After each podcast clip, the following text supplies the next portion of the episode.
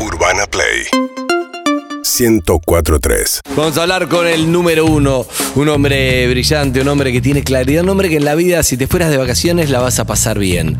Si te fueras a tomar algo, la vas a pasar bien. Si te vas de pesca, la vas a pasar bien, porque si hay una buena charla, es imposible que salga mal. Es el autor más vendido del país. Hablamos del licenciado Gabriel Rolón. Muy buenos días, Gaby. ¿Cómo le va? Buenos días, Andy. ¿Qué tal, compañeros? ¿Cómo andan? Compañeros, compañeras, ¿cómo estamos? Muy bien, excelente. Suki extraña el micrófono, pero bueno, no está así, no lo usa, pero de imagen está impecable en el consultorio, ¿no? Eh, Gaby. Exactamente, estamos en- estoy en el consultorio, ya me vine, me instalé, me aquerencié, lo extrañaba mucho, así que aunque estoy atendiendo todavía de manera virtual, estoy atendiendo desde el consultorio.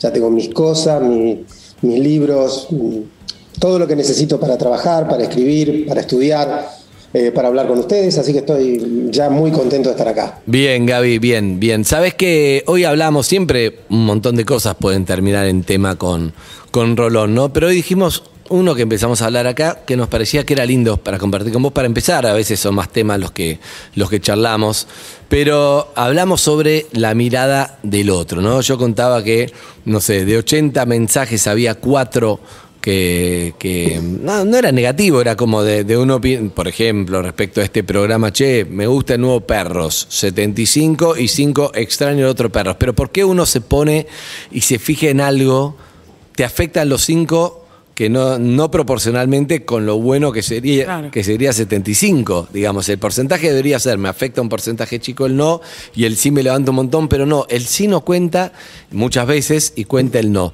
Y así en un montón de cosas que dijimos, más allá de los comentarios, tiro un tema real, pero después pedimos una opinión y si uno te dice, no, no me gusta y te caes. Entonces, ¿cómo hacer para seguir adelante, poder escuchar opiniones, pero que igual estar convencido de lo que uno hace, que no te tire abajo a veces la opinión de otro que quizá te lo dice? Primero porque puede no gustarle lo que haces y eso no es necesariamente malo. ¿Por qué necesitamos gustarle a todo el mundo? O a veces el otro tiene su propia frustración y lo deposita en un mensaje, en un comentario hacia vos. Entonces no tercerizar lo que vos querés hacer o tu autoestima. ¿No? Una cosa así para arrancar. Buenos días. ¿Sabes ¿Sabes qué pasa, Andy? Que, eh, a ver, todos sabemos que más allá de la mirada de los demás, estamos en falta. ¿Sí? Digo, no existe un ser humano completo. ¿Viste cuando nosotros decimos, lo tiene todo? Uno dice, mira, tiene éxito, este, facha, es, es- es- es bonita, tiene dinero, es talentoso, uno es una persona este, brillante. O sea, uno desde afuera a veces lo vemos, pero esa persona, yo te aseguro que si entras en el mundo de esa persona y te pones a conversar con esa persona, le vas a conocer los aspectos débiles, los aspectos flojos, las inseguridades, los miedos, las cosas con las que no puede, más allá de que todo el mundo cree que puede con todo, eh, él sabe de dónde no puede, él o ella, ¿no? Eh, y yo creo que justamente la mirada de los otros, en primer lugar, es muy importante. Es muy importante, Andy. Eh, vos, esto lo, hemos dicho alguna vez, digo, si, si cuando un chico nace y llora, nadie lo va a ver, se muere. O sea, desde chiquitos aprendemos que si no hay alguien que nos mira, que nos cuida, que nos ama, nos vamos a morir. Pero de grande, Neces- claro, pero pará, entiendo eso, que es tremendo, porque claro, de verdad que si vos no llorás, tu mamá no entiende que, o tu papá, que tenés sueño, o tenés hambre, o que algo te molesta, porque no tenés el lenguaje. Pero una vez que tenés el lenguaje, no deberíamos decir, bueno, esto de chico, mi mamá, mi papá, las cosas, sobreviví gracias a que lloro y alguien me escucha. Pero de grande, ¿no debería, de- ¿eso es toda la vida o debería uno poder decir, bueno, ahora no importa tanto si, si otro me escucha? No, Yo pero aparte- tengo que hacer mi camino y aprender ahora que sé hablar a hacer lo que quiero. ¿o Pero no? aparte una cosa es lo que pesa la palabra de tu papá o tu mamá y otra cosa es lo que pesa la palabra de arroba, Arroba. Juancito 37 15 28. O sea, Sí, claro, lo, lo- lo que pasa es que esa, esa sensación de, de necesitar del otro se instala en nosotros. Se instala desde que nacemos y nos acompaña toda la vida. Toda la vida. O sea, vos vas a encontrarte con un, hombre o una mujer de 90 años que le va a decir a sus hijos, ¿en qué me equivoqué? ¿Cómo fui como papá o como mamá? ¿cómo me vas a recordar? Porque se, se va a ir de este mundo con la misma inseguridad con la que llegó Andy. Ahora, ¿qué es lo que pasa? Cuanto más eh, confianza desarrollas en vos mismo, y no hablo de una, una confianza maníaca, mentirosa, viste que hay un montón de gente que cree que hace todo bien hasta lo que hace muy mal. ¿sí? Entonces viene alguien y te dice, mira, eh, eh, el disco que acabo de grabar, es una maravilla, y vos lo escuchás y es impresentable. O sea, hay gente que no tiene autocrítica porque se protege justamente de, de, su, de sus inseguridades, desarrollando un exceso de confianza que es patológico y que es mentiroso. Entonces, pero cuando uno es sano, ¿sabes qué es lo que va logrando una persona más sana, Andy? Eh, que la, la mirada o las miradas que le importen sean cada vez más selectivas. Es como que vos digas, terminaste este programa, y vos decís, mira, voy a llamar a fulano, que para mí es un referente de la radio, para ver qué le pareció este programa o estas primeras semanas de programa. Me interesa la crítica de esta persona, no la de este, Nicky 3325. ¿Sí? O sea, cuanto más confianza tenés en vos, más achicás el nivel de... ¿Y qué hago si lo llamo? Me dice, ah, la verdad no te escucho como mucha gente, no te estoy escuchando, que es evidente. Porque, ah, o, o B, te escuché, pero estoy más de acuerdo con Nicky 3328, como que no está bueno. Te, ¿Entendés? ¿Cómo haces para, de verdad, entiendo, hola referente, entiendo lo que me decís, yo igual quiero que está bueno, pero en el fondo me clavó un puñal y dije, ¿sabes qué? Me voy a dedicar a otra cosa. ¿Cómo haces, Rolón? Bueno, es, complejo, Andy, pero lo que pasa, lo primero que tenés que hacer es que si vos elegís a alguien, lo vas a escuchar. ¿Sí? Si esa persona este, coincide con Nicky 2334, tendrás que decir, bueno, por ahí tuviste un oyente que dijo algo que a vos te parece que es una crítica acertada. Lo cual no quiere decir que vos tengas que hacer lo que el otro dice, porque a lo mejor hay algo que es tu propia convicción. Pero, mira, eh, me parece que hay, un tema que es importante, sobre todo cuando uno está en periodos de, cambios, ¿sí? Digo, como, no sé, el que estamos haciendo nosotros en este momento, con, el cambio de emisora y esto, ¿no?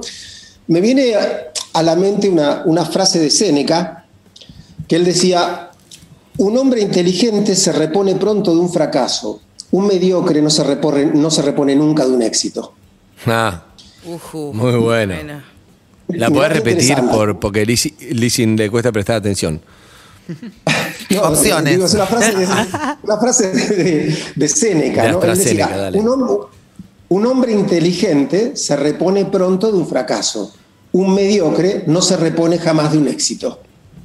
¿Qué quiero decir? Que muchas veces, digo, cuando uno sale de un éxito, se tiene que reponer del éxito, Andy. Se tiene que reponer del éxito porque entra a luchar de nuevo. Es como decir, bueno, salí campeón en un torneo. Viste, los deportistas lo usan mucho y dicen, bueno, ya estamos pensando en el partido que viene. Es decir, está bien, ganamos, pero estamos pensando en lo que viene. ¿Qué quiere decir? Hay que reponerse tanto de los éxitos como de los fracasos. Y para eso, digo, hay que tener mucha confianza en uno mismo. Bueno, pero acá viene, acá viene algo importante para preguntarte, ¿no? Me imagino mucha gente escuchando. Y digo, em, ¿cómo haces para tener confianza en uno mismo? ¿Eso se puede adquirir, se puede estudiar, se puede cómo? ¿O es algo que lo tenés o no lo tenés? ¿no? Pienso también en, en, en Lizzie que antes contaba, que bueno, contaba la historia de, las tetas, no las tetas, pero también en un punto vos elegís... Sí, lo contó al aire. Ah, Sí. No lo Fue fuera del aire. ¿Fue fuera del aire? Yo no hablaba de eso. No, no, No dije estaba nada hablando de eso, lo entendí. No dije nada de Sos eso. de Liz. pésimo haciendo radio. Excelente. vos sos arroba Jorgito2823. hija de puta. Bueno, eh, no, pero vos Está contabas... bueno para contarlo, pero no. Sí. No, no, no, pero no importa, no importa. Vos, desde que decidiste ser Lizzy, me imagino que habrá sido un shock para mucha gente, ¿entendés? Cuando vos decidiste y vos estabas convencido de lo que querías hacer. Bueno, obviamente eso es algo mucho más extremo, pero imagínate querer hacer algo que otro tiene opinión y vos estar decidido a decir, para mí está bueno por lo menos intentarlo. Pero me imagino, Gaby, que, que, que no sé si se puede comprar autoestima. ¿Cómo se hace? No, pero ¿sabes qué? Con esto que vos decías, Andy, ¿no? Eh, pocas cosas peores conozco que ser exitoso en los sueños de otros. ¿Sí? Eh, quiero decir, terminaste siendo el médico que querían tus padres y vos estás lejísimo de lo que querías vos. Uh, Es decir, terminaste siendo exitoso en los sueños que otros tenían para vos, pero nunca te contactaste con tus propios sueños. ¿Sí? Eh, esto podemos llevarlo a cualquier terreno. Digo, hablo de un montón de personas que a lo mejor eh, se casaron y tuvieron hijos cuando er- eran homosexuales y no se animaron nunca a desafiar lo que sus padres esperaban de ellos, querían nietos, querían familia y se las dieron. Y tienen hijos divinos y familias hermosas y viven con una frustración y una angustia porque Oh, triunfaron en un sueño ajeno. Yo creo que es preferible, yo creo que es preferible fracasar en un sueño propio que triunfar en un sueño ajeno. Uy, esta frase es tremenda, ¿eh? esa para que la voy a Fracasar. anotar, Anotala, estoy para ponerla en el graph. Es preferible fracasar en un sueño propio que triunfar en un sueño ajeno. Hermosa, hermosa la frase. Yo de control la estaba anotando. Dígalo, Lisi. Desde hace mucho tiempo, porque por suerte también mi mamá me ha ayudado mucho y lo cuento muchas veces porque es lo que más me marcó en la vida y ella era una persona que no sabía escribir, o sea, que aprendió a escribir de grande, a firmar, esto, a firmar su, a tener su firma propia como a los 50 años. Y siempre lo cuento porque gracias a todas las enseñanzas que tuve con ella, eh, no sé, desde los 17, 18 años que siempre dije, yo no quiero que mi tumba diga, cumplí con todos, pero no cumplí conmigo mismo. Uh, Siempre. Es como, eso me lo puse siempre. Y hay algo que yo creo fundamentalmente que es, uno es por la necesidad del otro o cuando conecta con el otro. Pero también uno a veces puede correr el peligro de dejar de ser un poco uno cuando lo único que busca en el otro es la aprobación. La aprobación de sacarte 10 en el colegio, que, que el día sea lo más importante, que la ropa sea la más linda la que tenés. Todas esas cosas aprendés a trabajar como para la mirada del otro, que está bueno necesitarlo, pero no, no está bueno depender. total. Está, está bien lo que decís, Lisi, pero además yo creo que como en casi todas las cosas, la diferencia entre lo sano y lo enfermo es nada más que una cuestión de grados. Sí. ¿Sí? Quiero decir, algo está bien en tanto y en cuanto, digo, generalmente, no estoy hablando de, una- de asesinato, el asesinato está mal aunque mates una sola vez, ¿ok? Digo, pero en las actitudes comunes de la vida, algo se vuelve patológico por falta o por exceso. Quiero decir, si vos nunca te no podés tener sexo, es, es patológico. Si vos no podés dejar de tener sexo de un modo casi adictivo, también es patológico. Entonces, lo mismo pasa con la aprobación de los demás. Digamos, al que no le, no le importa la aprobación de nadie, es una persona peligrosa. Claro. Porque es una persona que no escucha, es una persona que vive en un mundo que tiene sus propias leyes, sus propios códigos y sus propios valores, algo que a veces tiene muy buena prensa. ¿eh? Hay alguien que dice, mira, yo tengo mis valores. Bueno, no son los tuyos, vivís en una cultura. Claro. Tenés que tener los valores que tenemos todos. Amén de eso, tenés tu- tus temas éticos, más en un lugar, menos en otro, pero yo creo que es importante valorar la mirada del otro, pero como bien decía Lisi, no hasta un punto tal de depender de esa aprobación para sentir que eh, lo que hemos hecho tuvo algún sentido. ¿sí? A mí me parece que es importantísimo. Por eso te digo, yo muchas veces en esto, Andy, que eh, nosotros lo sabemos, terminamos est- esta charla, esta columna, nos metemos en el Twitter y vamos a tener comentarios. Claro. Algunos van a decir que está bueno y algunos van a decir esa estupidez que dijo Rolón, que sé yo. Yo muchas veces, eh, algún amigo de mi confianza, le digo, che, me gustaría que escucharan la columna que hice con Andy, hasta le mando el link, le digo, me gustaría tu opinión. Y, y me pongo a escuchar porque esa me interesa, no es que no me interesen las demás, pero no me voy a quedar enganchado del juicio de alguien que no sé quién es, que no sé cuál es su capacitación, que no sé cuál es su ideología, que no sé nada. Entonces, a no ser que tenga un argumento tal que diga, mira, no me importa quién es, el argumento es buenísimo. Claro. ¿sí? Tiene razón. Claro. Pero yo creo que para eso lo primero que hay que hacer, Andy, hay que tener la, la inteligencia de eh, moverse rápido, salir rápido del territorio de la emoción inmediata. Eh, el Twitter, por ejemplo, es una máquina de generar agresiones, vidas y vueltas. ¿Por qué? Porque la gente no se toma el tiempo de pensar antes de sentir. Entonces alguien recibe una agresión, un insulto, lo que él cree que es una agresión, Y todos tenemos ese impulso cuando nos agreden. Todo ser humano tiene el impulso a defenderse. Algunos piensan rápido y dicen, no vale la pena, no me voy a enganchar. No Otros reaccionar, decís vos, no reaccionar. ¿Sabes qué creo yo, Andy? Que son muy pocas las ocasiones en las que uno tiene que reaccionar inmediatamente. Son pocas y límites las situaciones en las que eso es necesario. En otras situaciones uno puede darse, nosotros los psicólogos le llamamos mediatización, mediatizar, ¿no? Es decir, poner algo en el medio entre el estímulo y la reacción. Ponele, los chicos no tienen mediatización. Por eso un chico, un bebé tiene ganas de hacer pis y ¿qué hace? Se hace pis. Un adulto tiene mediatización. Entonces tiene ganas de hacer pis y ¿qué dice? Bueno, espero que termine lo que está ocupado el baño, espero que se desocupe, me la aguanto. Es decir, puedo poner un tiempo de espera, de pensamiento entre el estímulo y la reacción. Yo creo que eso es importantísimo. Porque si nosotros fuéramos reaccionando todo el tiempo, y conocemos gente que lo hace, y que se agarra trompadas por cualquier cosa en la calle, que lo encerró alguien en un coche y se baja y le rompe el vidrio con, con- con una llave cruz. Conocemos esa gente y no es sano. Entonces yo creo que en esto de la opinión del otro es interesante. El, el impacto lo vamos a sentir. Alguien viene y dice, che, qué columna horrible hicieron. Lo vamos a sentir. Todos. Pero después seguimos. Vos y yo, todos los que hicimos esto lo vamos a sentir. Ahora sí, bueno, para, lo voy a escuchar de nuevo.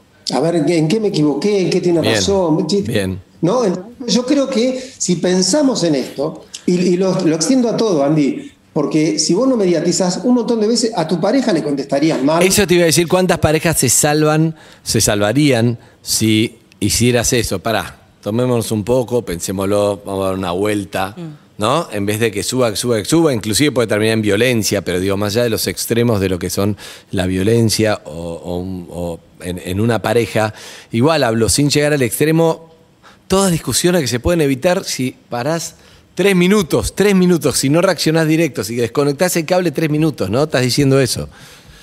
Exactamente, estoy diciendo que, eh, mira, eh, una vez me, me- me decía una paciente, me dice, a veces te juro, me dice, yo me siento mal porque mi hijo hace algo, mi hijo, y, tengo una gana, a veces me agarran ganas de pegarle, me me dice, o de reprenderlo, de castigarlo, y no sé cuándo hacerlo. Y yo le dije, cuando no tengas ganas. Es decir, cuando después de pensarlo y sin la emoción esa de que hizo algo y te agarro de los pelos, te encierro en el cuarto, cuando no tengas ese impulso que es puramente catártico y digas, la verdad que actuó mal, lo voy a tener que dejar un día sin televisión. Digo, cuando lo puedas pensar así, aplicarle el castigo o la, o- la limitación, todo lo que quieras. Cuando estés enojado, bueno, enojada en ese caso, no hagas nada. Porque todo lo que uno hace en ese estado corre muchísimo riesgo de que sea, de que sea un error. ¿Cuántas veces uno tiene que ir a su pareja y después decirle, mira, yo no quise decir eso, Claro, disculpame? O sea, claro. pero ¿sabes Sí que es difícil, ya que- quedó. Ya quedó, Andy. Lo que dijiste no se borra. Si vos le decís a alguien, mira, ¿sabes qué? ¿Ves, ves por qué a veces yo extraño a mi ex? A mi ex? No. No, No es por ahí. ¿Cómo le vas a decir No, eso? Gabriel, No, Gabriel, no quise decir eso, sí, pero Claro. lo dijiste. no, tardísimo, amigo. No, pero la emoción no desconecté cable como me dijo Rolón, No, jodete, no, esto ya fue. tarde. Bueno, pero vos, vos, vos sabés qué es eso, ¿no? Este, o vos le decís a alguien, mira, yo sabía que me equivocaba cuando te elegí a vos. No. Después no. andá, andá y decirle, bueno, estaba enojado, todo lo que quieras, pero hay frases que se graban, que se sellan a fuego. en Terrible. la Pará, ¿y hay, en algo de verdad en eso, Gabriel? Más allá de que, de que si desconectás el cable podés evitar decirlo porque es doloroso y capaz que lo filtrás y todo eso. ¿Hay algo de real en esa frase? Mira, hay algo de real en cuanto a la emoción, ¿sí? Eh, lo cual no quiere decir que sea lo que uno quiere hacer. O sea, no siempre queremos hacer lo que sentimos en un momento.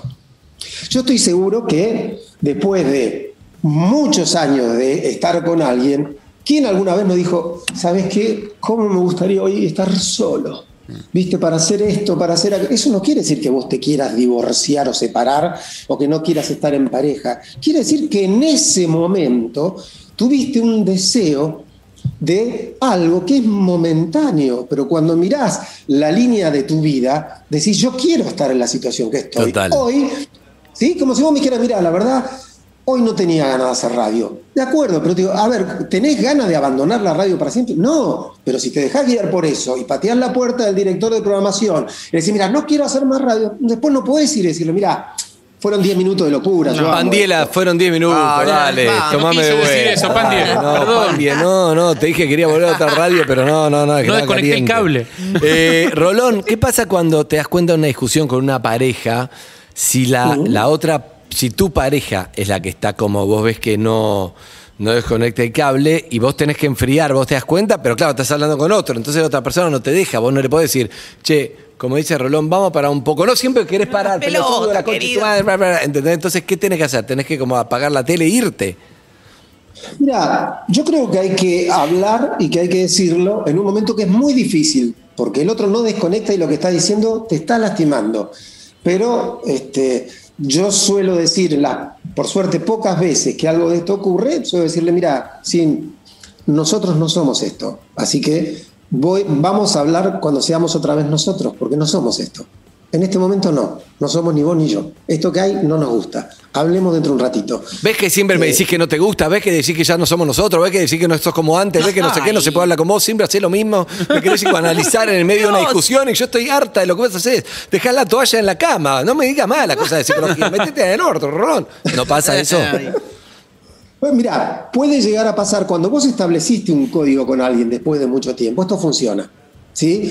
O cuando vos mismo decís en algún momento, mira, no, no, no quiero ahora, no quiero hablar ahora. Digo, ¿qué se- porque si hablo ahora no, no, no, no estoy en condiciones de decirte las cosas bien como yo quiero. Dame, hablemos mañana, hablemos en un rato. Y cuando es el otro también, tener la capacidad de decir, vos me decís todo el tiempo otras cosas. No esta, vos me decís que me amás, que soy la persona que querés a tu lado, que soy un buen compañero, una buena compañera, me decís todo esto. Entonces no me voy a quedar con lo, que me, con lo único que me decís en un momento de enojo, porque yo sé que vos de mí pensás un montón de otras cosas. Bien. Hablemos tranquilos y pongamos esto que me decís como una crítica, como algo que a lo mejor hay que trabajar. Suena Pero fácil, ningún- suena ser Rolón, suena fácil y vos después en el momento no te sale nada. eso. Claro. Pero bueno, vamos cerrando, Lizzy, última, dale. ¿Y el, ¿Y el celular es una forma de insulto? Me refiero a la hora, viste, que estás en algo y te vas, estás con tu pareja cenando, comiendo, charlando y o lo que sea y en lugar de que algo no te interese empezás a meterte en el celular y el otro queda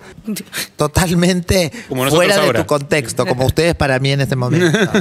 se, volvió, se volvió como una herramienta por, que puede ser agresiva en la relación. Mira, yo creo que sí. Yo creo que, eh, a ver, cuando vos, alguien te está hablando y vos agarras el celular y empezás a hacer tu cosa, lo que le estás diciendo al otro es, no me interesa lo que me decís. Claro. ¿Sí? No es que no me interesa, es que Eve puso un TikTok espectacular. Está todo bien lo que te pasa, pero déjame ver eso que es fundamental, claro. No, pero bueno, si es así, vos tenés que decir, che, pará, pará, porque Evelyn acaba de subir algo hermoso y lo quiero ver. Ya seguimos, me das un minuto. O a veces podés decir, y tenés que pactarlo, ¿no? Suponete, suponete que vos estás en la cama y a uno le gusta un programa de televisión y a otro no le gusta nada. Entonces, cuando alguien dice, mira, pon el programa, vos tenés que decir, mira, como a mí no me gusta y no quiero estar una hora con esto, mientras tanto, yo voy a leer, voy a escuchar música, voy a mirar un YouTube, este, un programa de YouTube. Este, no te ofendas, o sea. No es con vos, no es con vos, claro. no, claro, porque si no, viste, el otro empieza a hacer algo, vos te pones los auriculares, ¿qué te pasa? Ya te ofendí. No, na- es- las cosas tienen que estar claras, Andy, porque Bien. la- el, el problema de las relaciones humanas es que nosotros los seres humanos habitamos el mundo del malentendido. Claro. ¿Sí? Entonces, todo lo que hagamos puede ser entendido de otra manera. Por eso hay que tratar de ser lo más claro que se pueda para disminuir todo lo que podamos ese malentendido que igual va a subsistir. Igual va a suceder, igual va a suceder, es muy difícil, pero bueno. Eve quiere una cortita, me pidió por favor una chiquita, por favor, déjame una Rolón, pregunta, Rolito, dale, dale. Rolón, ¿tenés bloqueada gente en tus redes sociales? Ah, Eh, sí, sí, pero por lo siguiente, vos sabés que yo no tengo problemas en recibir todas las críticas del mundo. No recibo ningún insulto, ¿sí? Sí. Eh, cuando, cuando alguien me agrede, o, o sí puede alguien decirme, mira, escuché tu columna, no me gustó, Rolón, me pareció que estás equivocado, me pareció que no tenías rigor teórico. Yo lo agarro, lo leo y lo dejo. Si alguien dice, ¿qué se puede esperar de un tipo como vos que bloqueo? Hermoso. Es decir, agresiones no. O sea, Bien. críticas sí, agresiones no. Perfecto. Mientras no me agredan, no tengo ningún problema. Pero en el mundo de las agresiones no pienso entrar porque La vida es un lugar demasiado breve como para malgastarlo agrediendo gente que uno desconoce. Uh, ese Negraf es imposible recordarlo, pero me encantaría. Gracias, Gaby. Como siempre, arroba licenciado eh, Gabriel.rolón. Como siempre, un placer enorme. Esperamos que pronto vuelvas a, a los teatros o al streaming o a algo. Y más que nada, algún día volver al estudio sería hermoso tenerte. Pero bueno, nos vamos acostumbrando a esto. Sí, Andy. Estoy, estoy- estoy seguro que, que- que muy pronto vamos a estar compartiendo ahí en el estudio. Dale, que Crucemos me- los dedos para que sí sea. Crucemos, crucemos los dedos. Un abrazo enorme para vos, Gaby. Hasta luego. Un abrazo a los cuatro compañeros Chao, queridos. chao. urbanaplayfm.com